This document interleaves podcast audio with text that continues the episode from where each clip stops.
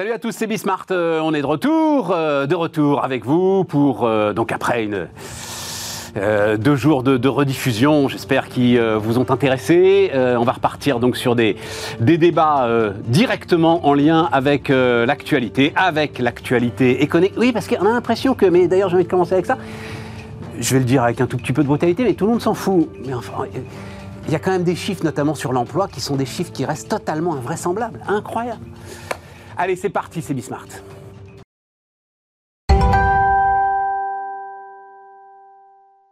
Autour de la table, Nicolas Doucerin. Salut euh, Nicolas. Salut Stéphane. Fondateur de Valumen. Il n'est pas autour de la table, mais euh, il est à Bordeaux. Stéphane Vandufel. Salut Stéphane. À distance. Bonjour Stéphane. Et euh, Aziz Seni. Salut euh, Aziz. Tiens, on va parler de. Alors, tu es euh, beaucoup de- de- d'entrepreneurs, mais on dira un mot de ton quartier d'affaires, là, ça m'intéresse. Et donc, euh, tu, tu nous raconteras ça. Euh, oui. Je lis des trucs, des débats, bon, on va pas rentrer dedans, mais des débats surréalistes euh, en ce moment, et j'ai l'impression que tout le monde s'en fout. Quoi. Les, les derniers chiffres, euh, donc sur, alors oui, d'accord, c'est grâce à l'utilisation massive des finances publiques. On pourra en dire un mot, Nicolas. Je sais que euh, euh, c'est un sujet pour toi, mais sur l'emploi, on va peut-être voir, je sais pas si on peut voir les courbes qu'a envoyé l'Insee là euh, en début de semaine. Sur les 15-24 ans, le taux d'emploi est le plus élevé depuis 1991. Sur les 50-64 ans, et ça c'est très intéressant dans euh, l'optique de la réforme des retraites, c'est tout simplement le plus haut historique. Euh, donc jamais eu autant d'emplois ni de personnes en emploi en France dans l'histoire. Et ça mord même euh, une partie de ce qu'on appelle le halo du chômage. Personne à temps partiel souhaitant travailler plus, hein, ça c'est un des, sujets, eh bien il est à son plus bas niveau depuis 1992. Voilà. Et alors, la question que je me pose, tiens, que je te pose, Nicolas, toi qui es au contact des, des boîtes en permanence, est-ce qu'il n'y a pas d'ailleurs une forme d'emploi de précaution? C'est-à-dire, euh, euh, on est tous d'accord que l'activité ralentit, on est tous d'accord que la guerre en Ukraine va sans doute nous amener un choc, donc euh, prenons déjà ce qu'il y a à prendre, et des entrepreneurs qui se disent, ok, je vais peut-être avoir un petit souci, mais il n'est pas question que je lâche mes gars, parce que je ne sais pas si je les retrouverai, vu la, la pénurie de talent et, et- et les batailles de recrutement que je dois mener en ce moment. Oui, alors, euh, de, Vas-y, vas-y, vas-y. Non, non, de- deux éléments. Bon, d'abord, il faut se réjouir des chiffres. hein. Ah bah, Ah, franchement, euh, on a pendant des années, euh, on avait le chômage de 11, on se souvient du, du quinquennat de François Hollande euh, qui attendait désespérément la baisse du chômage. Là, on a euh, des, des signaux extrêmement positifs et dans toutes les catégories, et notamment chez les jeunes, et il faut s'en réjouir. Euh, maintenant, il y a un petit point où je suis pas tout à fait d'accord. Je, je regardais un peu l'analyse. Euh, Enfin, pour le moment, il n'y a aucune baisse. hein. Aucune deux- baisse de quoi Aucune ah bah, baisse. la, la- la- la demande en matière de recrutement, de management de transition et d'activité aujourd'hui, ça continue d'accélérer. Ouais, mais- Et je suis impressionné dans tous les secteurs d'activité.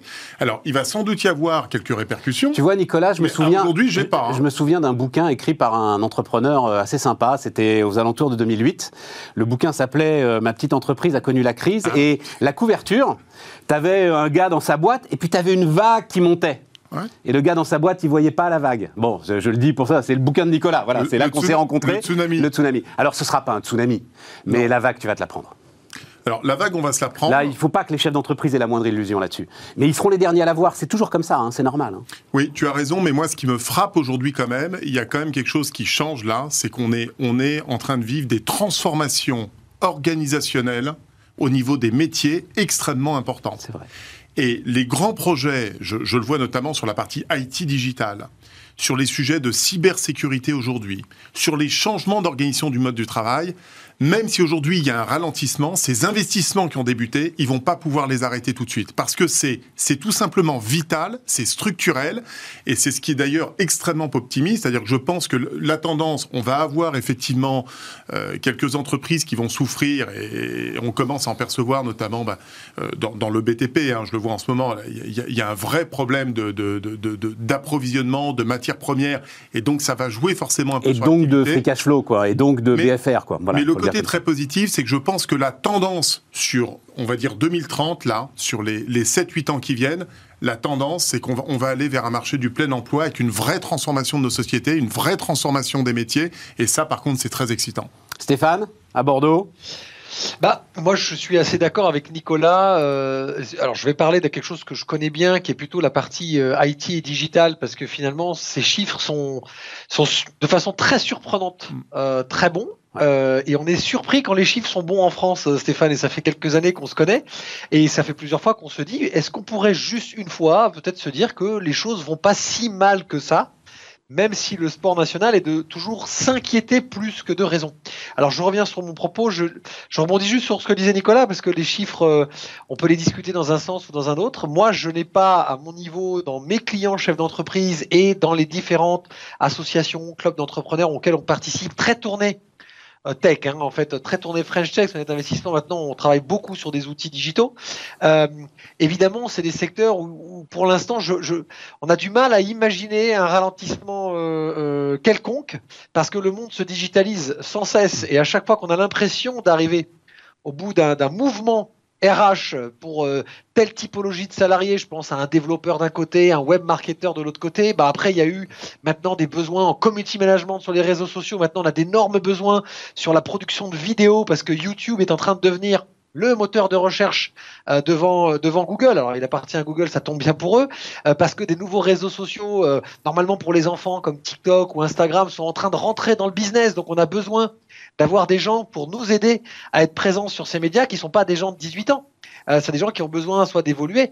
Alors voilà, moi je suis moins à l'aise évidemment euh, bah, avec la catégorie qui est plus âgée parce que euh, c'est moins la cible euh, fondamentale de ce qu'on recherche aujourd'hui. Mais moi je, je resterai sur c'est rassurant et je continue à être d'accord avec Nicolas. J'ai pas l'impression qu'il y a d'inflexion. Et pour l'autre partie de mon métier, qui est la partie commerciale. Donc nous on fait du conseil en gestion de patrimoine, donc c'est du commercial diplômé, euh, mais ça peut être du commercial assis, ça peut être du commercial à l'ancienne qui fait du réseau, ça peut être du du e-commercial qui est au téléphone à distance, euh, malgré un master 2 en gestion de patrimoine. Aujourd'hui vous pouvez euh, euh, diffuser des produits financiers, des solutions financières à distance. Bah là ça recrute dans tous les sens. Les grands groupes, ceux que je connais très bien de proximité, comme les concurrents avec qui on bosse aussi au quotidien en architecture ouverte pour l'instant, euh, euh, bah, ça, ça, ne dégrossit pas. Il n'y a que les banques, euh, objectivement, et les grandes compagnies d'assurance qui, sur le middle office, tirent un peu la langue parce qu'ils avaient beaucoup, beaucoup de gens. mais sinon, en termes de dynamique, ça place de l'argent, ça continue. voilà, je, je, reste positif. Aziz, comment est-ce que tu vois les choses, toi? Par rapport surtout aux TPE, aux petites PME, c'est sûr que dans mon entourage, j'entends beaucoup effectivement de, gens qui se disent, euh, qui ont le sentiment euh, du fait de ce que tu euh, disais sur le BTP, par exemple en sous-traitance ou d'autres secteurs, c'est que le coût d'acquisition en termes de recrutement et d'investissement pour recruter une nouvelle personne, l'arbitrage est fait entre je garde même si c'est à la marge, même si, etc. Euh, versus, je prends le risque de les laisser partir, ça me fait une économie maintenant, mais euh, combien vais-je transpirer et combien vais-je devoir dépenser pour pouvoir recruter demain ou après-demain? Je crois que c'est super maintenant, important. Maintenant, il y, a aussi une, une, enfin, je sais que bah, c'est un formatage effectivement franco-français, mais on se dit ça va bien, et en même temps on a tous ces discours et toutes ces analyses, euh, j'en parlais tout à l'heure euh, euh, dans, les loges avec un spécialiste, c'est que on a l'analyse des marchés financiers. J'ai lu attentivement la sortie du président de Goldman Sachs sur, il nous annonce l'apocalypse en langage qu'est d'Orsay. Ah, ça va échapper. Ah bon, t'es sûr ah, Ouais, ça va être très très très compliqué dans les mois qui arrivent. Oui. Euh, sur les marchés financiers, Goldman Sachs, sur les marchés financiers. Comment ça se décale et comment ça arrive sur, sur l'économie dite réelle ou, pratique Je ne sais pas. Et le tsunami, est-ce qu'il ne va pas passer d'abord par ces marchés financiers avant d'arriver à ma petite PME installée euh, C'est pas 2008, Aziz. Non, c'est pas 2008. Je, ne sais pas. je, ne sais confiance. pas. Je, non. non, non, alors, non, non, mais c'est intéressant parce qu'on peut juste euh, expliquer pourquoi. Le, le sujet, c'est toujours le même. Le sujet, c'est la liquidité. Le sujet, c'est la capacité qu'ont les banques à se refinancer de manière normale, euh, au jour le jour, parce que ça se passe au jour le jour, et derrière à irriguer l'ensemble du tissu économique. 2008, c'est ça qui s'arrête. Bien sûr. Voilà, tout à coup, les 100 directeurs financiers des 100 plus grandes banques du monde se font plus confiance, et c'est la fin, c'est le coup d'arrêt total de la liquidité, et donc c'est une embolie générale du, du système. On n'en est absolument pas là. On n'en est d'autant plus pas là que les banques centrales depuis ont pris le pouvoir, en fait, d'une certaine manière, sur euh, la circulation de l'argent, on va le dire comme ça. Mais après, tu as une récession. Alors, euh, je lisais l'un des gouverneurs de la Réserve fédérale aux États-Unis qui dit on n'aura pas de forte récession Ce qui est une manière de dire quand même qu'il commence à anticiper une légère. Et puis il y a, et ça on en parlait la semaine dernière, allez voir tout ce que nous raconte Laurence Daziano sur ce qui se passe en Chine. Peut-on imaginer, même un seul instant, pouvait-on imaginer un seul instant, je ne sais pas, euh, il y a 2-3 ans, qu'on pourrait parler de récession en Chine Et pourtant, s'ils continuent au train où ils vont jusqu'en octobre-novembre, au moment de leur congrès, oui, peut-être qu'il va y avoir. Et donc ça, forcément, nos boîtes ici, elles vont en, subir la conséquence. Mais je ne crois pas quelque chose de, de comparable. Mais je voudrais juste, attends, parce qu'il y a un point important. Est-ce qu'on euh, peut remettre la courbe du chômage? Hmm je ne sais pas jusqu'où elle va, la courbe de je, je, voudrais juste la courbe de l'INSEE, mais je ne sais pas, juste pour que je vois, parce qu'en en fait, ce qui se passe, tu sais, Nicolas, mais je le dis deux, trois fois ici, mais euh, François Hollande avait inversé la courbe du chômage, tu sais. En fait, ce qui est terrible pour lui, simplement, on l'a su euh, trois ans après. Mais en fait, quand tu regardes aujourd'hui les courbes de l'INSEE, les longues courbes de l'INSEE, les longues séquences de l'INSEE, en fait, oui, il avait inversé la courbe du chômage, simplement, euh, on ne le savait pas. Mais bon, tant pis. Derrière, deuxième point, juste, euh, euh, alors je ne sais pas si on le voit là, non, la séquence n'est pas, assez, est pas assez significative, mais, mais je vous l'apporterai une fois, la, la, la, grande mm. courbe là, sur 20 ans, et, et, on le voit bien. Et sinon, deux autres éléments que je peux peut-être vous montrer autour de, et qui, qui montrent un petit peu aussi la situation, c'est quand même la dégradation très rapide des situations de trésorerie. donc, ça y est, là, et c'est donc Rexecode qui nous a apporté ça et Denis Ferrand nous, nous commentait. C'est voilà. Donc là, c'est très très clair. Hein. Les situations de trésorerie qui se dégradent très vite. Donc ça, c'est l'ensemble du pognon qui avait été euh, accumulé grâce au PGE, qui a été mangé par l'inflation. Euh, les patrons ont fait le choix de euh, préserver les prix ou en tout cas de ne pas trop augmenter les prix et donc de prendre sur leur marge. et là, on arrive au bout du, on arrive au bout du truc. Voilà. Je sais pas si Nicolas, c'est quelque chose que tu constates. C'est très clair dans le bâtiment. Ça, alors ça, c'est évident. Dans le service. C'est clair en fait. Dans, en fait il y a plusieurs catégories d'entreprises. Il y a toutes les entreprises qui étaient fragiles avant la crise sanitaire et qui ont eu euh, cet effet d'aubaine, effectivement, de bénéficier du PGE et qui ont permis de, de tenir, on va dire, pendant les deux ans. Mais maintenant où on commence à reprendre évidemment le remboursement de ce prêt et l'étalement et une situation qui s'est dégradée pour d'autres raisons, à commencer par les problèmes d'approvisionnement, bah, toutes ces entreprises qui étaient fragiles, on va commencer à les retrouver là. C'est ce qui fait d'ailleurs qu'on va commencer à avoir une hausse, même si on part de chiffres très bas, du redressement, des faillites d'entreprises. Il y a un certain nombre d'activités où ça ne va pas échapper, elles, vont disparaître de l'économie. Et de l'autre côté, on le voit bien, euh, il y a eu des marges records, hein, parce qu'on parle de la trésorerie mais les, entreprises françaises n'ont jamais gagné autant d'argent durant la crise. C'est clair. Parce qu'il y a eu des effets, il n'y a pas eu que ça, il y a eu le chômage partiel, il y a eu de fortes indemnités, il y a eu, il y a eu quand même énormément de soutien et d'argent public, ce qui fait que les résultats euh, ont des bilans très positifs. Et d'ailleurs, je l'invite, je le redis, il faut profiter d'avoir de très bons bilans aujourd'hui pour encore emprunter, alors que les taux d'intérêt commencent à remonter, c'est le moment d'emprunter pour les entreprises qui ont cette capacité et qui ont en plus de ça un excellent exercice fiscal. C'est le moment de le faire. Faut pas le faire dans deux ans, dans trois ans. D'abord, même pas dans six. C'est même pas dans six mois. C'est maintenant et tout de suite. Ceux qui ont la capacité de pouvoir emprunter encore avec des taux d'intérêt extrêmement favorables, c'est maintenant qu'il faut le faire. Il faut retenir une chose, c'est quand on n'a pas besoin d'argent qu'il faut emprunter.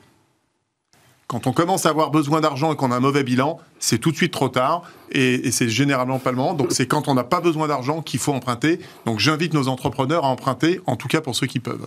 C'est pour ça que ça fait la corrélation euh, avec la courbe emploi tout à l'heure. Ce que tu dis, c'est-à-dire cette vague d'entreprises qui commencent à fermer. Moi, comme d'autres, j'appelais ça les entreprises zombies, sous perfusion, PGE, elles marchent un petit peu plus, mais on sait très bien qu'à un moment ou un autre. Et puis, ce moment ou un autre qui, qui arrive, à un moment, inflation, euh, mmh. euh, augmentation du, prix du carburant, etc., euh, pénurie, enfin, pénurie, c'est peut-être un grand mot, mais difficulté à, recruter. pénurie, non, non, tu peux le dire, pénurie, pénurie de recrutement. ah non, non, on pénurie de capital humain. Des, boîtes qui vont. donc je ne sais pas, pour faire la corrélation avec le sujet de tout à l'heure, si cette courbe euphorique puisque tout le monde est content, sur, euh, sur, sur le niveau d'emploi. De, je ne sais pas si elle va perdurer, justement à cause de toutes ces défaillances qui sont en train de s'annoncer et que tout le monde avait anticipé, parce qu'on a tous dans nos entourages des boîtes qui... Euh, Écoute, là, donc, euh, effectivement, tu voulais parler de ce sujet de, de défaillance d'entreprise. tu m'as envoyé une étude d'Alliance Trade, là, reprise par l'AFP, qui parle de, mais qui parle de défaillance mondiale, hein, de reprise de défaillance à l'échelle mondiale, où évidemment les systèmes sont beaucoup moins protecteurs qu'en France. Euh, moi, je voyais la, dernière étude d'Altares, donc euh, qui fait autorité sur euh, sur cette question, disait donc il, manque, on va le mettre entre guillemets, 40 000 défaillances d'entreprises. Donc tu peux penser qu'il y a à peu près 40 000 entreprises zombies, plus ou moins zombies, c'est-à-dire soutenues artificiellement. Dans un fonctionnement normal de l'économie, il y a 40 000 entreprises qui auraient dû, qui auraient dû disparaître. Donc on va voir ce qui se passe. Euh, moi je le disais il y a, plus d'un an et demi, la, vague des défaillances, c'est celle de Brice de Nice quand même. Hein. Ça fait deux ans qu'on l'attend. Elle vient pas. Hein. Elle vient elle pas. Vient... elle vient pas. il n'y a, pas de vague. Deux écoles. Tu on va voir euh, sur sa planche de surf là, Stéphane, mais euh, non, non, elle vient pas. Hein. Deux écoles, ceux qui disent qu'elle n'arrivera pas, et ceux qui disent elle est juste décalée. Donc, euh, enfin, ça fait un moment qu'elle est décalée, là, Aziz. Euh, ça fait un moment, mais les PGE sont en train d'arriver à la fin. En tout cas, je parle pour le niveau français. La Banque de France attend 3% de taux de défaut sur les BGE, max. Les, les... Franchement, hein, j'espère qu'elle a raison. Tout, oui, mais ce que je veux dire, c'est que tous les indicateurs en économie, tu sais, ils disent robustes, c'est-à-dire des trucs sur lesquels tu peux compter, quoi. En économie, il y a des trucs un peu mous, euh, tu vois, tu donnes ton avis, ou le programme de Mélenchon, par exemple, et puis il y a des trucs robustes sur lesquels tu peux compter. Voilà, je sais pas. Stéphane, euh, comment tu vois les choses? Bah, alors il y a deux trois choses qui ont été dites dans ce sens-là. Avant de venir juste sur la défaillance, euh, il y a un, élément qui est très important euh, euh, sur le fait que les entreprises aient, plutôt des bilans positifs. et nous on le voit, y compris les sociétés civiles, c'est parce que les gens sont beaucoup moins déplacés, ils ont eu beaucoup moins de frais de bouche, de frais de marketing physique. Et évidemment, c'est faut pas qu'ils s'enflamment non plus. Et je pense que c'est ce que voulait dire Nicolas. En revanche, il y a une contraction du crédit pro c'est hyper important ce qu'on est en train, que je suis en train de dire, Stéphane, parce qu'on le constate évidemment sur l'immobilier. Donc les particuliers qui veulent acheter de l'immobilier, il faut le faire aussi maintenant parce que les taux montent, mais ça ne qu'une, ce n'est qu'une question de coût de crédit. Sur le pro, on le voit dans les financements de certains de nos clients, dans les financements de fonds propres pour des projets, dans les financements de développement. Euh, et ce qui va répondre à ce que disait Aziz, c'est est-ce que ce financement privé va prendre, comme c'était espéré, euh, euh, finalement le, le, le, relais sur les PGE. C'est un peu ça qui fait peur sur, le, sur, le, sur les défaillances d'entreprise, parce que je vais être le cynique, et ça me fait mal au cœur de le dire, parce que je suis un entrepreneur euh, dans l'âme et je l'ai toujours été. Euh, les 40 000 défaillances qui manquent ou pas, il y a deux écoles, ceux qui disent que ça va pas arriver ou ceux qui disent que c'est décalé. Non, il y a une troisième école qui disent que ça devrait arriver et ce serait pas plus mal pour certains secteurs de l'activité. Je ne le souhaite pas à mes confrères chefs d'entreprise qui nous écoutent, évidemment. Mais Stéphane, j'ai confiance en eux. Et je sais que sur ce plateau, on a déjà eu plein de fois des messages hyper positifs parce que les trois acteurs que nous sommes, y compris toi, on est des optimistes. Il, faut qu'ils se renouvellent. Voilà. Donc, finalement, Attention simplement à la contraction du crédit. Moi, j'ai peur parce que je vois la réaction des banquiers entre les hausses des taux directeurs, entre finalement la notion de risque qui devient beaucoup plus importante. Et nous, on l'a vécu sur un dossier. Ça passait normalement par un interlocuteur qui était directeur d'un réseau d'agences, d'un grand groupe. Maintenant, ça part directement aux engagements parce que ça touche des secteurs d'activité sur lesquels maintenant les banques disent hop, hop, hop, ça monte au-dessus. Ça n'existait pas. Tu peux nous dire quel secteur oh, euh, bah, L'immobilier. La construction. tu en parlais, je vais rester sur le bâtiment. évidemment, tout à fait. Bah, le bâtiment, il se finançait. Ils avaient des, des super euh, innovations, du crowdfunding, du private equity.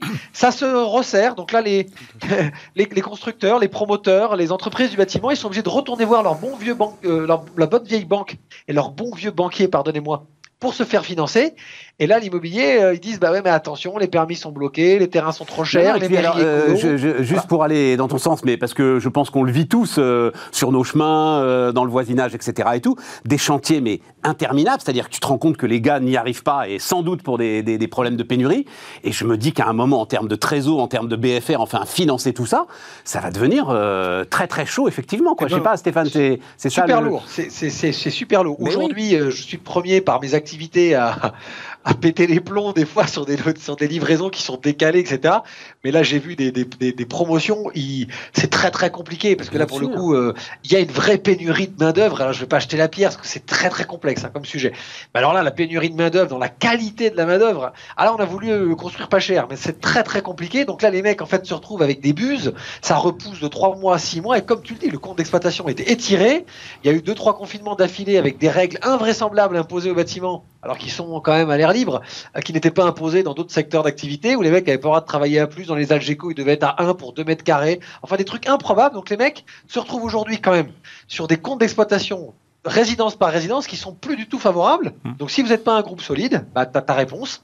Et vous allez voir votre banquier, votre banquier bah, dit non, il faut rendre le PGE, mais moi je vous prête pas parce que l'immobilier, euh, c'est pas forcément euh, le truc d'avenir. Vous venez avec du 2.0, du 3.0, ça marche. Aziz?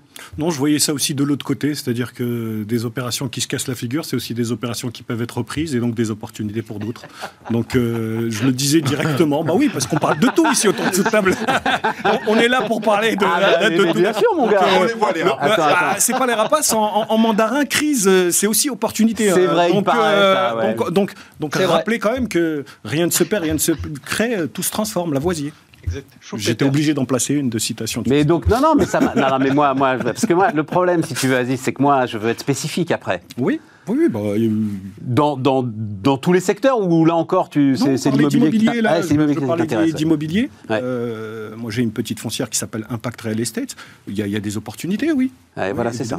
Mais des opportunités, peut-être aussi comme d'autres secteurs, où les gens ont un peu de cash d'avance, c'est ce que tu disais. Ouais, c'est ça. Ou des, des, des, des relations bancaires euh, solides, Solides. de longue temps- date. Un, un track record solide. Tiens, mais attends, euh, Stéphane, euh, reprends le, le truc autour des. hum, Tu dis, euh, si vous avez du 2.0, du 3.0, euh, ça se passe bien. Euh, ça se passe pas si bien que ça, quand même.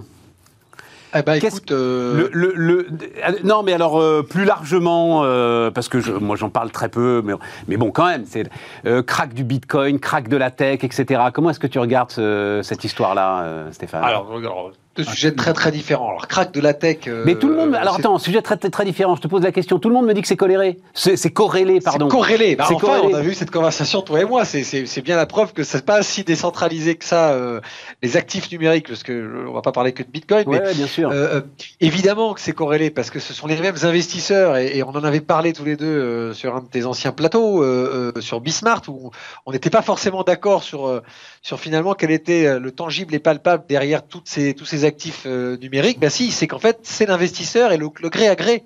La confiance, tu parlais tout à l'heure qu'il n'y aura pas de crise comme en 2008 parce que les banques ont de la liquidité. La liquidité, elle est basée sur la confiance. C'est exactement la même chose aujourd'hui. Euh, maintenant, quand on parle des techs, pour être plus précis, parce que les cryptos, c'est autre chose, mais les techs, d'abord, ça dépend à quel moment tu mets le curseur. Parce que là, on parle beaucoup, je vais prendre l'exemple de Netflix, qui est un très gros sujet. Alors évidemment, ils ont eu des, des, des, des, des, annonces où leur croissance est moins exceptionnelle, voire même elle s'est même freinée, voire même arrêtée sur certains secteurs en captation de nouveaux clients, etc. Bon, ok, ce sont des, donc des valeurs de croissance qui sont censées croître moins vite. Donc comme elles croient moins vite, elles prennent moins 25 en bourse. Et là, on peut en parler, mais moins 25 par rapport à quoi? À une année 2020 exceptionnelle, une Ouais. année 2021 quasi exceptionnelle, c'est-à-dire Ouais, deux ça. années dues à un contexte. Donc ça dépend quand est-ce que tu prends le curseur. Ouais, si tu les tires sur 10 ans. Voilà, alors que je te marginal, sortir non des bonnes vieilles. des- tu sais, on avait parlé de Walmart, je le ressors à chaque coup. Si tu tires sur 20 ans, ils éclatent, y compris tous les 2.0, les 2.0, les 3.0, avec un bon vieux modèle euh, de commerce, parce qu'il faut qu'on se nourrisse. Donc en fait, tout dépend quand tu mets le curseur. Et deux, sur la tech, il faut regarder les thèmes.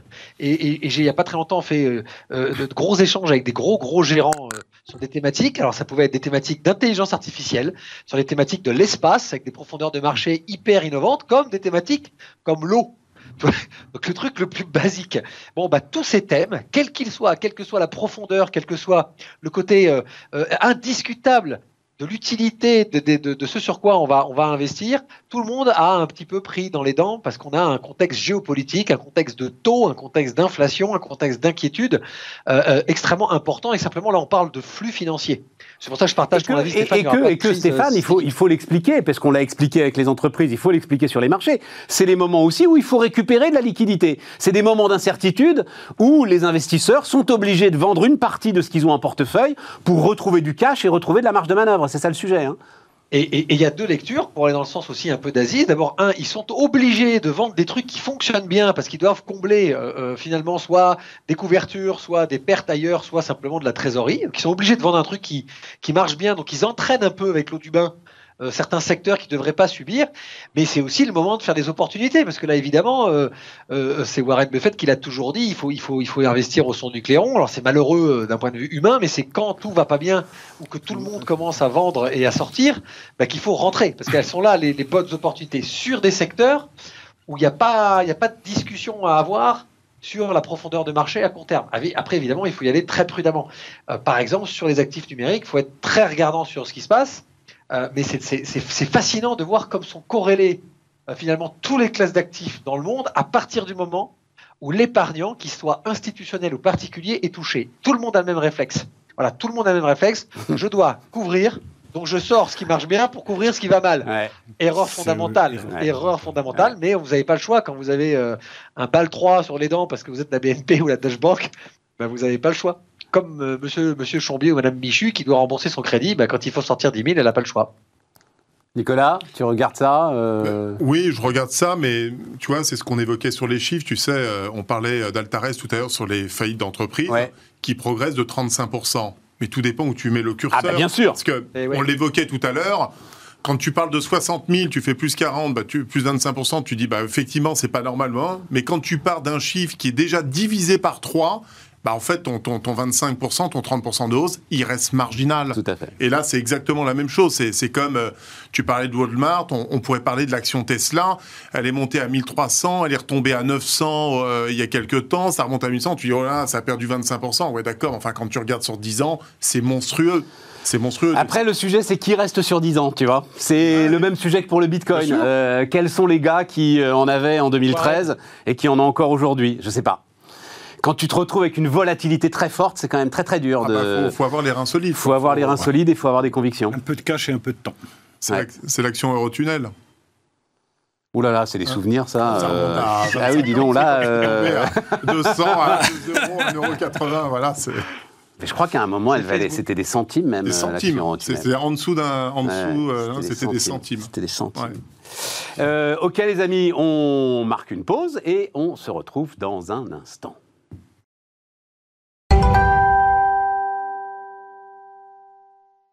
On repart les, amis. Je voulais juste, euh, Stéphane, euh, quand même un, petit truc au- autour du Bitcoin. Comment est-ce que toi tu vois le, les choses? C'est-à-dire, euh, la question est même pas la valo. C'est ça la limite. Tu comprends? C'est pas ça mon sujet. Je suis tout à fait d'accord. C'est pas ça mon sujet. Mon sujet, c'est que cette volatilité très très forte montre que, quoi qu'en disent euh, les hystériques euh, sectaires euh, qui te courent après dès que tu mets en question l'idée que ce soit une monnaie, quoi qu'ils en disent, c'est pas plus une monnaie que les haricots verts. C'est un actif qui évolue exactement comme les autres actifs et c'est un objet de spéculation. Point à la ligne, qu'on arrête de nous gonfler avec le soi-disant projet politique derrière le Bitcoin. Voilà, c'est juste là-dessus que je voulais ton avis. Euh, alors, bah, la la c'est compliqué parce que Bitcoin, c'est pour moi euh, la seule monnaie en fait de tous ces actifs numériques. C'est la, c'est la seule réelle crypto-monnaie. Mais c'est si la c'était seule une réelle. monnaie, ça bougerait pas comme ça, Stéphane, Attends, bon Dieu. Laisse-moi finir. Ça dépend de la monnaie. Ça dépend de la monnaie. Qu'est-ce qui fait que le dollar, euh, l'euro, euh, le livre, je vais prendre les grandes monnaies, euh, le yen, et encore le yen, ce sera l'exemple que je pourrais te donner quand tu veux voir dégueuler une, monnaie. Il n'y a pas de problème. Le yuan, c'est une, pour moi, c'est la seule monnaie. Les autres ne sont pas des monnaies. hein. Si tu rentres un peu dans le détail, les autres ne sont que des technologies. Donc, quand tu rentres dans les autres cryptoactifs, tu rentres finalement comme actionnaire d'une technologie, hein, de l'Ethereum sur ton idée de jusqu'à monnaie. Solana. Y a pas, si c'est une monnaie, c'est la Bitcoin- monnaie du Zimbabwe, point à la ligne. Et donc, c'est pas voilà, une monnaie. Bitcoin, Bitcoin, il n'y a, pas de- il y a pas de techno si ce n'est un minage d'un nombre limité d'un étalon potentiel qui pourrait être, t'imagines, une grotte dans laquelle on a creusé, on a trouvé de l'or, on a décidé que c'était limité dans le temps et on s'est tous mis d'accord. Je, je redis, voilà mon avis. Est-ce que j'ai raison, j'ai tort? J'en sais rien. Bitcoin ne peut être qu'un jour l'étalon, puisqu'il est limité dans le temps, où on se mettrait tous d'accord pour dire que ce serait, euh, il y aurait une valorisation. Donc on peut en discuter. Chacun, moi j'ai mis du temps, euh, j'y suis arrivé. Bon, maintenant, la spéculation sur n'importe quel actif, Stéphane, elle existe. Elle existe sur rien. Elle existe sur des paris. On fait courir des chevaux, on fait des pokers. Donc c'est humain, c'est humain. Donc La différence, la- Stéphane, la différence avec une monnaie, c'est qu'une monnaie, tu as, des t'as des teneurs de marché sur une monnaie. Une Ah. monnaie, ça veut dire qu'elle représente quelque chose au moins pour une communauté. Je suis d'accord, pourquoi pas, euh, la fin des États, la fin des banques centrales, pourquoi pas, mais au moins tu as une communauté qui tient le marché. Ou alors, encore une fois, c'est le Zimbabwe, c'est-à-dire que c'est un État qui est pris, ou euh, à une autre échelle la Turquie, c'est-à-dire qu'à un bon. moment, tu as un État qui est mis en coupe réglée par Ouais. un homme ou par une bande. Bon. Et donc, cette communauté, en l'occurrence, est totalement inexistante, quoi qu'on en dise. Il n'y a personne pour tenir le marché. Alors justement, Stéphane, c'est- tout ce que vont défendre finalement les grands grands amoureux euh, des cryptoactifs et en particulier du, du Bitcoin, c'est le côté décentralisé. Et c'est ça qui est intéressant actuellement dans ce qui se passe euh, sur les marchés euh, euh, des AN.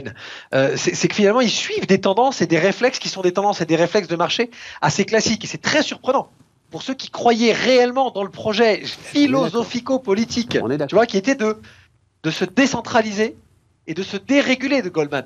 Parce que Stéphane, je vais être provocateur et c'est mon système, je suis dedans à plein, ma boîte est dedans, mon argent est dedans, donc moi je suis, voilà, la crypto pour moi ça ne doit pas dépasser 5% d'un patrimoine. Mais, mais, mais, aujourd'hui, on s'est tous mis d'accord et les parités entre les grandes monnaies dépendent de banques centrales qui dépendent de confiance. Aujourd'hui, il n'y a plus de réserve pour baser. La, force, elle est sur des rapports de force politiques détenus par des banques centrales. Il faut juste se mettre d'accord sur cette notion de communauté. Elle existe, cette communauté. Pour l'instant, cette communauté, elle est libre, Stéphane. C'est ça qui, moi, mon point de vue, pour, pour, en discuter avec des gens très proches de moi que tu connais, tu sais très bien qu'ils sont très, très, très impliqués dans la crypto.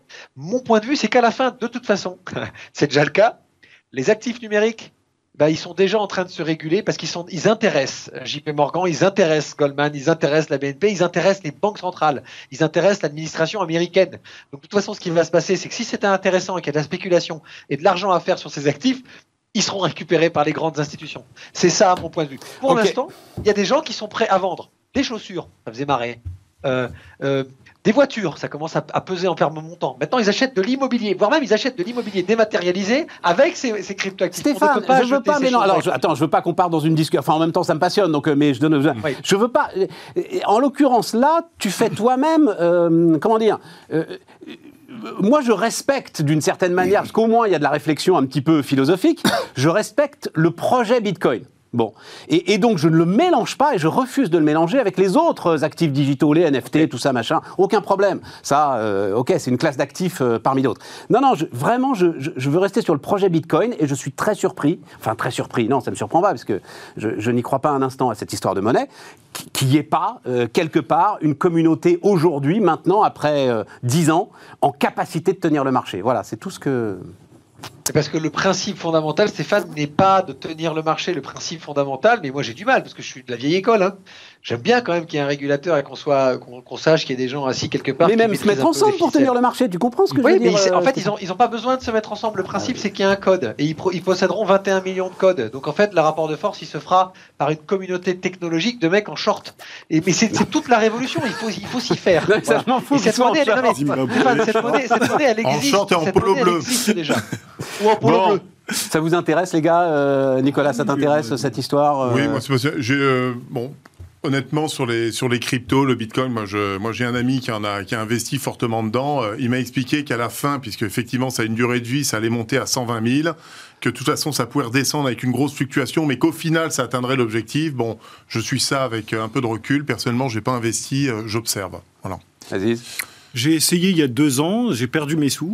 Euh, ah mais oui, mais il faut dans la durée. Je, je, suis revenu à la vieille phrase de Warren Buffett que Stéphane citait tout à l'heure, investissez dans ce que vous comprenez.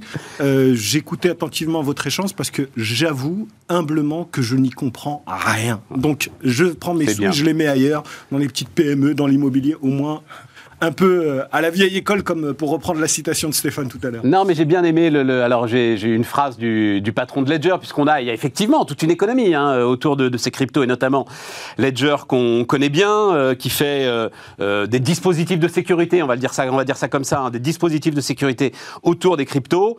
et donc, il dit en tant qu'entrepreneur, je trouve intéressant de démarrer après un crack. C'est un moment où les personnes qui ont une réelle conviction restent sur les marchés, tandis que celles qui n'en ont pas beaucoup beaucoup le kit, ce que tu as fait, Aziz.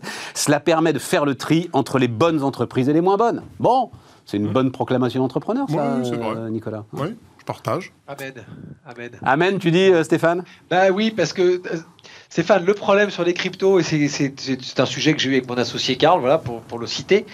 moi, je lui ai dit à un moment donné, quand j'ai entendu dans la cuisine d'un net investissement, nos stagiaires commençaient à dire qu'ils ont mis 2000 euros, c'est-à-dire 80% de leur épargne d'étudiants euh, sur des cryptos, là j'ai dit à Karl, c'est là que ça commence à vriller. Parce que c'est un, un, sujet extrêmement intéressant, c'est un sujet qui peut révolutionner le monde comme l'Internet l'a fait ou comme euh, l'aéronautique l'a fait il y a 100 ans. Euh, mais maintenant, avec l'information va trop vite, donc on a du spéculateur pur qui est arrivé, qui comprend pas grand-chose et qui prend des gifles en deux mois et qui pense qu'il va être millionnaire le lendemain. Et, et ça, c'est pas bon parce que là, on est typiquement aussi sur une classe d'actifs qui représente des, des, des révolutions technologiques. Ledger en est un des, piliers. Il faut vraiment, il faut, il faut être content de ça.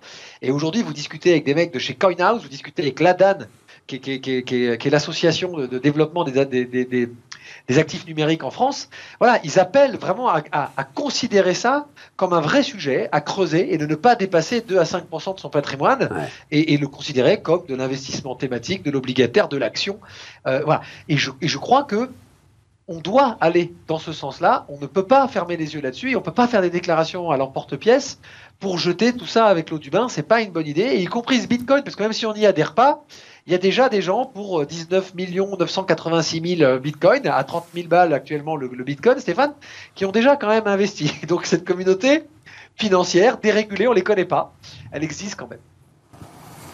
Eh ben, j'aimerais bien en être sûr. Voilà, c'est euh, la, conclusion de notre discussion. Je ne, hein. Enfin, enfin, euh, qu'elle existe, c'est, ça, c'est une certitude. Qu'elle existe, oui. Après, c'est leur motivation et où, euh, voilà. Je, mais bon, voilà. On a, je pense qu'on a, on, a bien échangé. C'est tes, tes, gars, c'est le, c'est la fameuse phrase du, de Rockefeller. Hein, quand Monsieur Rockefeller, quand est-ce que vous vendez? Quand mon chauffeur me demande ce qu'il faut acheter. Voilà. Voilà. Hein, c'est ça sur les bitcoins. Euh, est-ce que vous avez regardé, comme on est sur des. Hum, est-ce que vous avez regardé l'affaire Djebari Je ne sais pas si vous avez eu le temps. Euh, j'y vais très très vite, ceux nos, auditeurs, téléspectateurs qui n'ont pas eu le temps de jeter euh, un coup d'œil. Donc Jean-Baptiste Djebari, ministre des Transports, qui euh, s'en va pour rentrer, alors en partie, parce que je ne pense pas non plus que ça finance l'ensemble de, de, ses besoins, mais en partie donc dans une start-up de la voiture de luxe à hydrogène. Et en gros, la polémique, c'est ah ben tiens, il était ministre des Transports, euh, il était en charge euh, d'une partie du plan hydrogène, et donc euh, il s'en va très très vite pour aller pantoufler et conflit d'intérêts. Enfin bref, blablabla, blablabla, blablabla. lui se défend en disant que donc il y a une haute autorité qui regarde l'ensemble de ces mouvements des hauts fonctionnaires, qui n'a pas trouvé d'obstacle à ce qu'il aille rejoindre cette cette, euh, cette start-up. Et en plus, il dit que c'est un, un, mouvement qui a été initié euh, il y a plusieurs mois. Euh, et ensuite, il y a la question de, des allers-retours, enfin des choses comme ça. Comment est-ce que, est -ce que ça t'a intéressé d'abord, Nicolas? Moi, ça m'a beaucoup intéressé. Je, je, allez lire un peu à droite à gauche, amis auditeurs, téléspectateurs, si, autour de cette histoire, parce qu'il y, y, y, a des phrases intéressantes, je trouve, qui sont prononcées sur l'évolution de notre personnel politique. Non, c'est bon, c'est évidemment toujours intéressant de, de, de, suivre ces mouvements-là. Maintenant, ce qui est vrai, c'est que le conflit d'intérêts, c'est très compliqué d'y mettre une limite entre le politique. De l'autre côté, je m'explique, on veut le renouvellement des politiques, des députés, des ministres, et donc il faut qu'ils puissent se repositionner euh, après avoir tenu euh, une fonction pendant un temps donné. Et de l'autre côté, effectivement, quand on a été en l'occurrence là, ministre des Transports, etc., on pourrait se poser la question de se dire, euh, est-ce que finalement il n'y a pas conflit d'intérêt parce que j'ai favorisé durant la période où j'avais le pouvoir euh, tel secteur où j'ai investi et puis derrière, évidemment, indirectement, j'en bénéficie. Bon, on se souvient à l'époque d'un, pourtant d'un grand patron que je respecte énormément, c'était le problème de François Pérol quand il était secrétaire général à l'Élysée qui a derrière, à l'époque, fait la fusion des caisses d'épargne euh, Banque Populaire et qui s'est retrouvé président. Et ça a été un très très bon président, très grand président d'ailleurs, pour mener à bien cette fusion. C'est où, où, est la limite finalement de tout ça? Tu as raison. et le sujet, bah, est-ce que la limite, on ne peut pas la laisser entre les mains de la haute autorité qui est chargée de regarder cette limite Si, je, pense. Pas mal. C'est ce qu'il faut faire, mais on ne peut pas vouloir tout et son contraire. Je pense que le gros problème aujourd'hui, c'est qu'il y a une défiance terrible dans le politique en général. On le voit depuis, euh, euh, depuis, euh, depuis pas mal de temps.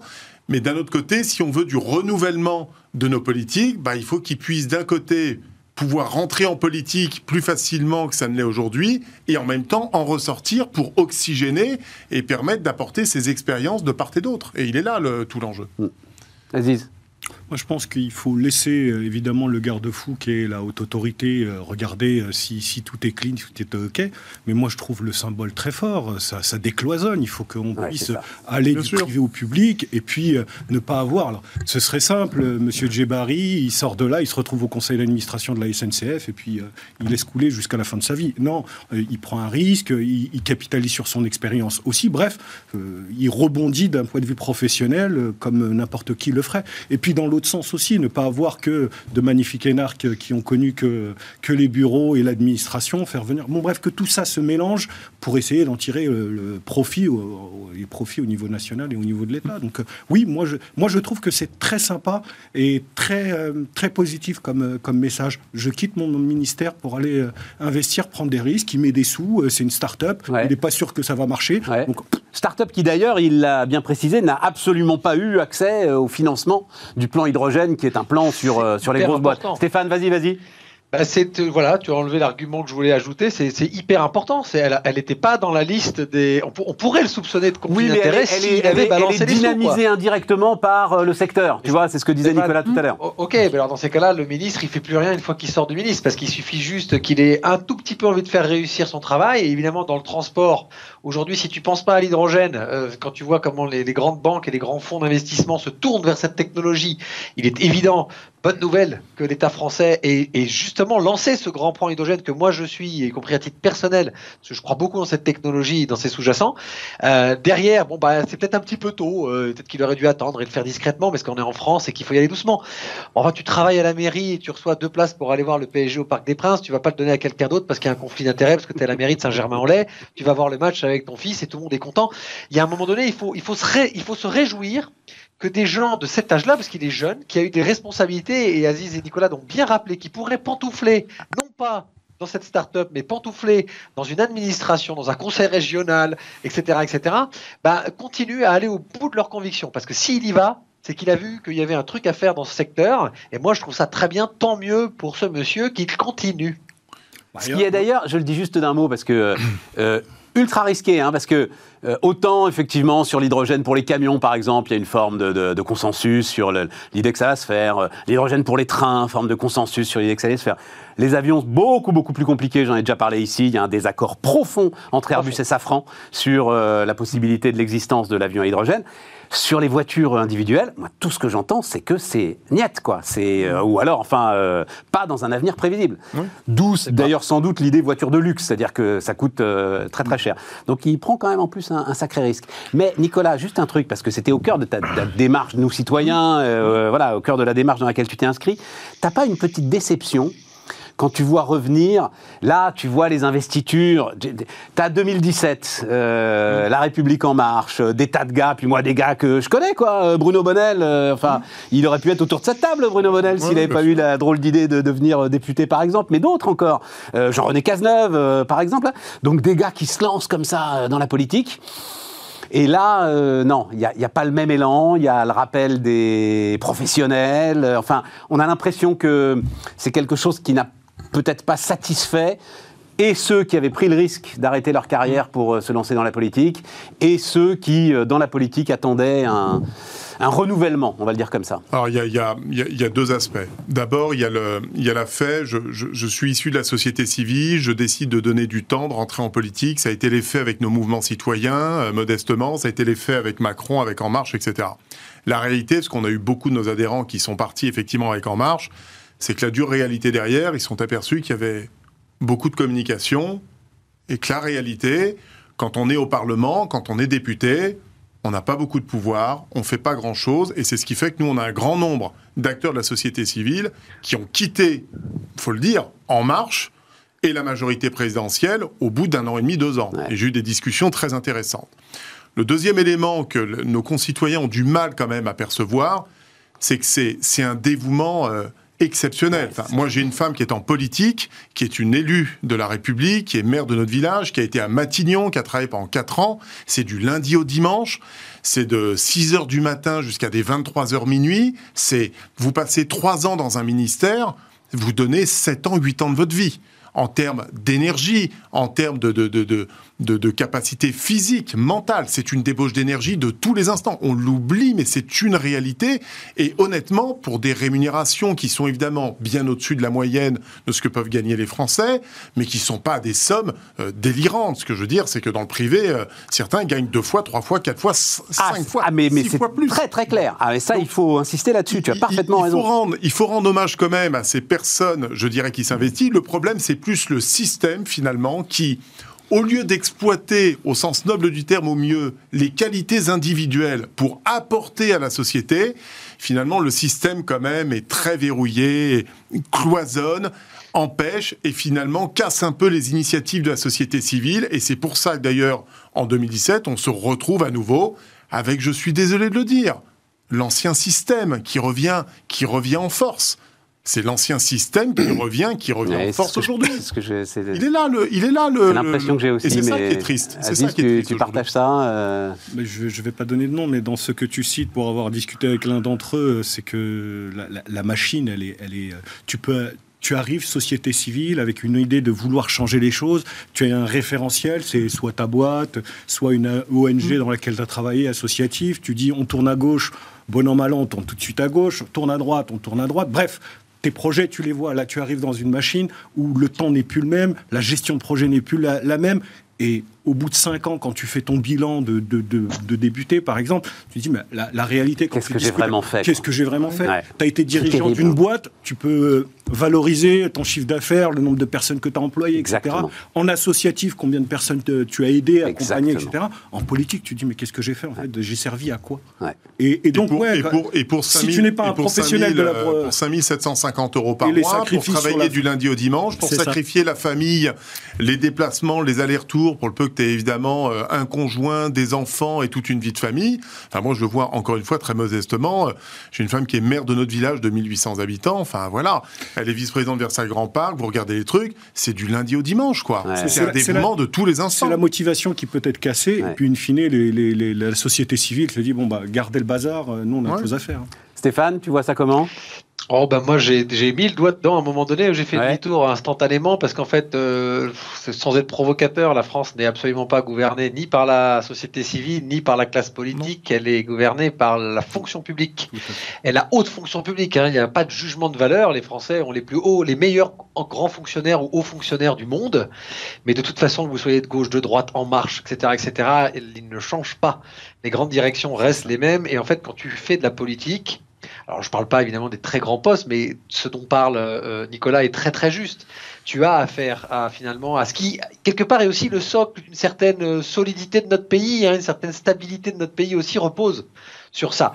Mais c'est des grands corps d'État. En fait, L'État profond, euh, disait l'autre, hein le deep bah, state. tu sais Stéphane, je, je, donne un exemple pour être un peu caricatural. C'est comme si dans une entreprise, alors je parle pas d'une petite, une petite comme la mienne, mais dans une grosse boîte, bah, en fait, la boîte était gérée par le, comité social et économique ou par le syndicat majoritaire des salariés. Ça n'enlèverait rien à la qualité des salariés, mais autant te dire que vu qu'ils sont pas d'accord entre eux, euh, ça n'avancerait jamais. Et la capacité de l'entrepreneur, c'est de prendre des décisions. Prendre une décision, c'est anticiper et prendre un risque, ce que ne peut pas faire une fonction publique. Donc, les hommes politiques, bah, ils sont devenus euh, ce qu'ils peuvent faire. Voilà. Donc, en effet, on récupère euh, bah, les plus malins euh, pour faire de la politique, pas pour gouverner. Alors, euh, il reste euh, trois petits sujets là et on, enfin on va vite. Non, non, ça va. On a on a, dix minutes, c'est bien. Euh, D'ailleurs, alors rapidement ça parce que moi c'est ma marotte, celle aussi d'Aziz puisque ça a été un de tes métiers à un moment. Alors non pas travailleur de plateforme, mais VTC. Enfin, tu étais VTC avant que ça s'appelle VTC. Voilà, on, on, va le dire comme ça. donc il s'est passé quelque chose. Hein, vote donc de 123 593 inscrits. Travailleurs des plateformes d'un côté, ils sont à peu près 85 000. VTC de l'autre côté ils sont à peu près 35 000. 3088 votes pour élire leurs représentants, donc sur ces 123 593, c'est effectivement très très faible. Est-ce que néanmoins c'est le début de quelque chose? Je vais te poser la question, Aziz, juste pour préciser que quand même dans ce peu de votes, 3000 votes, les syndicats classiques sont battus. C'est-à-dire la Fédération nationale des auto-entrepreneurs est la première organisation maintenant du secteur des livreurs euh, juste devant la CGT, et puis l'association des VTC de France, donc indépendante des syndicats classiques, est aussi la première organisation maintenant côté chauffeur, et c'est eux qui vont discuter avec la nouvelle instance chargée d'essayer de, trouver euh, une sorte de sécurité juridique autour de ces nouveaux métiers. Comment est-ce que tu regardes ça, Aziz? Je regarde ça, je fais le parallèle avec le, monde politique en fait. C'est qu'on a des, des, des, grandes, des grandes maisons syndicales, on l'a vu en politique, hein, au PS, l'UMP, LR, etc., qui se sont effondrés parce que leur modèle, parce que leur proximité, parce que le service rendu, a, met tout ce que tu veux là-dedans, bah, les, les, bénéficiaires, les électeurs, la cible ne se reconnaissaient pas tant à l'intérieur. Donc on a des petites structures qui sont en train de se monter, très agiles, avec euh, des discours très opérationnels. Exactement. Et qui sont en train de faire le boulot euh, qui n'a pas été fait en fait. Et euh, c'est valable, et je fais mon mea culpa parce que je suis à la direction du, du, MEDEF, c'est qu'on a une vraie difficulté, une vraie difficulté. Il y a un conservatisme sur le sujet, une vraie difficulté à se mettre à la hauteur et à l'écoute. On le fait tous les jours dans nos boîtes vis à -vis de nos clients, on n'est pas capable de le faire, ou très mal vis-à-vis de ces entreprises qu'on doit défendre et ou pour lesquelles on doit être là. Et donc, il y, a, un décalage. Et euh, ça, c'est symptomatique, à mon avis, de ce qui va arriver dans beaucoup d'autres domaines, côté salarial comme côté patron. Ah, super intéressant. Et en même temps, ça va tellement vite. On a commencé en parlant des, en parlant des transformations, de la digitalisation, tout ça. Tout Voilà, ça va tellement vite que euh, c'est compliqué aussi pour vous de suivre le rythme. Mais tu comprends que la CGT, bah, toute CGT qu'elle soit, elle soit pas outillée pour essayer de parler aux travailleurs des plateformes, quoi, aux gars qui sont à vélo. ah, mais c'est un mindset total. C'est une vision, c'est une organisation. Euh, on n'a plus le militantisme euh, côté salarié comme côté patronal. Euh, pour l'avoir fait, tu vas voir un gars, tu lui dis ça t'intéresse d'adhérer? La réponse entrepreneur, homme, femme, mais c'est quoi mon intérêt? Qu'est-ce que j'ai à y gagner? En fait, on est passé d'un militantisme à une sorte de prestation de service. Les, syndicats doivent devenir des prestataires de services. Je vais te défendre, bien sûr, mais qu'est-ce que je peux t'apporter Concrètement, qu'est-ce que ça va t'apporter? Et, et, ça, le discours, je pense que ces petites, euh, petites associations, ces petites organisations, elles savent très bien le faire. Les grandes ont un petit peu oublié. Il faut mettre la, la grande réforme que j'ai défendue du temps de nous citoyens. Il n'y a pas d'autre système pour euh, renverser le système et le syndicalisme en France aujourd'hui. Il faut arrêter de financer nos syndicats. Il faut mettre en place le chèque auprès des salariés. Vous êtes élu chaque année, vous donnez un chèque au salarié et c'est lui qui décide de donner son chèque au syndicat qu'il souhaite. Et là, je peux vous garantir que ça va remettre en cause tous les syndicats. Ça va permettre à plein de syndicats agiles de se créer d'innover, d'améliorer leur offre pour mieux correspondre, mais tant qu'on continuera avec l'argent public de financer les syndicats tel qu'on le fait, on aura ce système-là avec 3000 votants sur 128 000. Tu sais, c'est le chèque euh, syndical qu'il faut mettre en place. La modernisation du, Non, non, mais juste, je tiens à dire que c'est pas, c'est, pas euh, euh, iconoclaste. Jacques Chanu, le formidable Jacques Chanu, mais il veut pas venir autour de cette table, il a encore des responsabilités, donc il a peur de ce qu'il pourrait dire. Mais je pense qu'il viendra un jour. Donc, ancien patron de la Fédération française du bâtiment, hein, c'est mmh. exactement, il dit c'est la clé de tout. Il est parfaitement d'accord avec toi. le financement public, c'est la clé euh, de euh, la désespérance syndicale, on va le dire comme ça.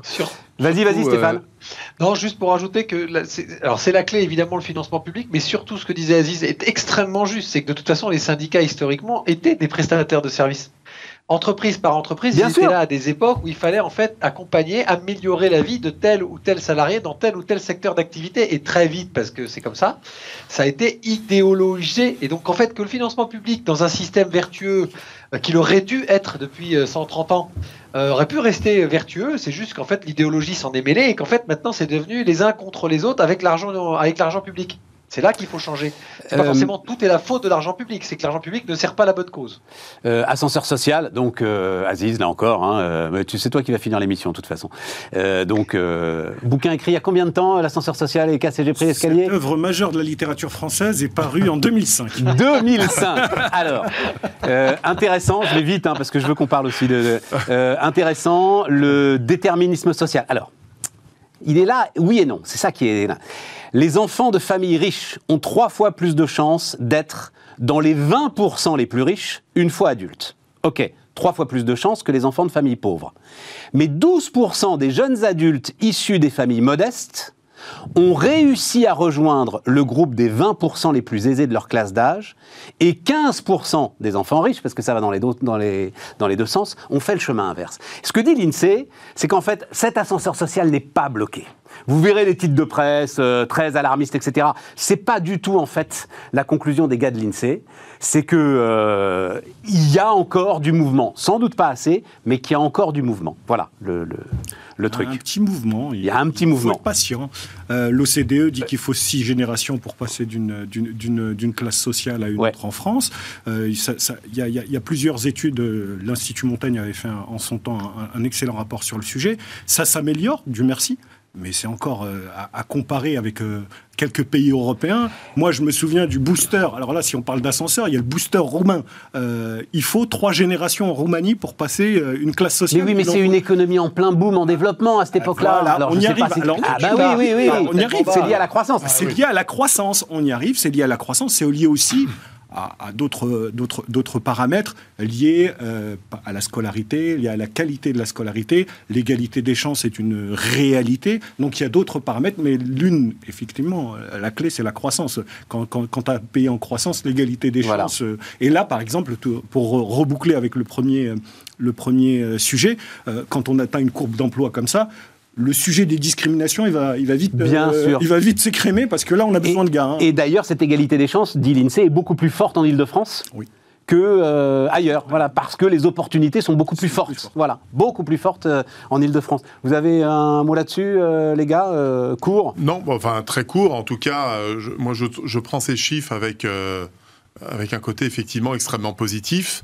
Euh, on a un système aujourd'hui qui permet justement à des profils les plus modestes, on le voit d'ailleurs dans la politique euh, de, l'enseignement national, qui permet aujourd'hui à des jeunes issus de quartiers difficiles d'intégrer les plus grandes écoles euh, pour justement tirer tout N'oublions pas la ruralité, hein, parce que c'est les milieux modestes, donc on pense oui. en banlieue, il ne faut pas oublier. Non, mais ah ben c'est eux qui sont, eux, ils sont dans la NAS en fait. Mm. Voilà, les, les, modestes ruraux, ils sont dans la NAS. En tout cas, c'est très encourageant et c'est vrai qu'il faut, il faut favoriser ce système et on a une responsabilité responsabilité, je trouve, en tant que chef d'entreprise. On en parlait tout à l'heure avec le, petit jeune que tu, que tu m'as présenté.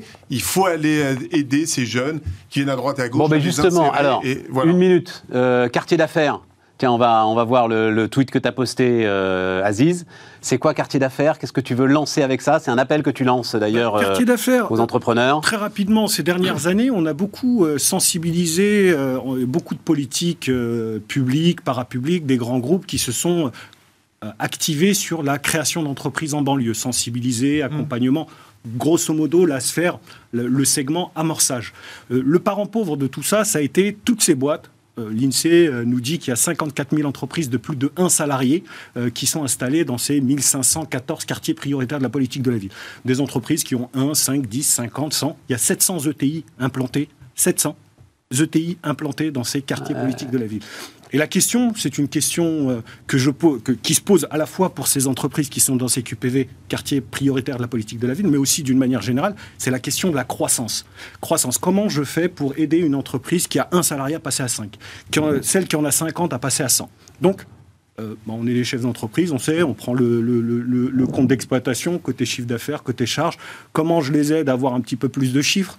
Les appels d'offres publics, où on dit qu'on a très peu de TPE, PME, bah, c'est un métier, ça s'apprend, il faut savoir répondre aux appels d'offres, les sélectionner, le cahier technique, le cahier des charges, bref. Le référencement auprès des grands groupes, je suis une TPE, une PME, j'ai 50 gars, je veux, me faire, je veux travailler avec BNP, L'Oréal, euh, Air Liquide, compliqué.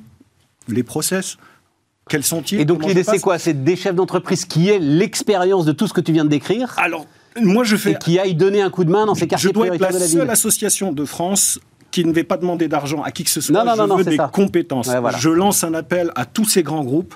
Euh, le mécénat de compétences. Le mécénat de compétences est un outil extraordinaire. Il y a 60% euh, du salaire plus des charges du salarié qui veut bien faire du mécénat qui est pris en charge en réduction d'impôts. Et ce mécène va accompagner l'entreprise à l'aider à répondre aux appels d'offres, à se faire référencer, ah, des directeurs d'achat, les services achats. Et donc dans, ces quartiers prioritaires de la ville D'abord. Et pourquoi? Parce qu'une entreprise qui se développe, bah, tu, tu ben, bien sûr. Elle, elle recrute. C'est plus d'égalité des chances dans ces quartiers Elle va donner un petit peu d'argent à l'association, le club de foot, elle va payer plus moins de, revenus.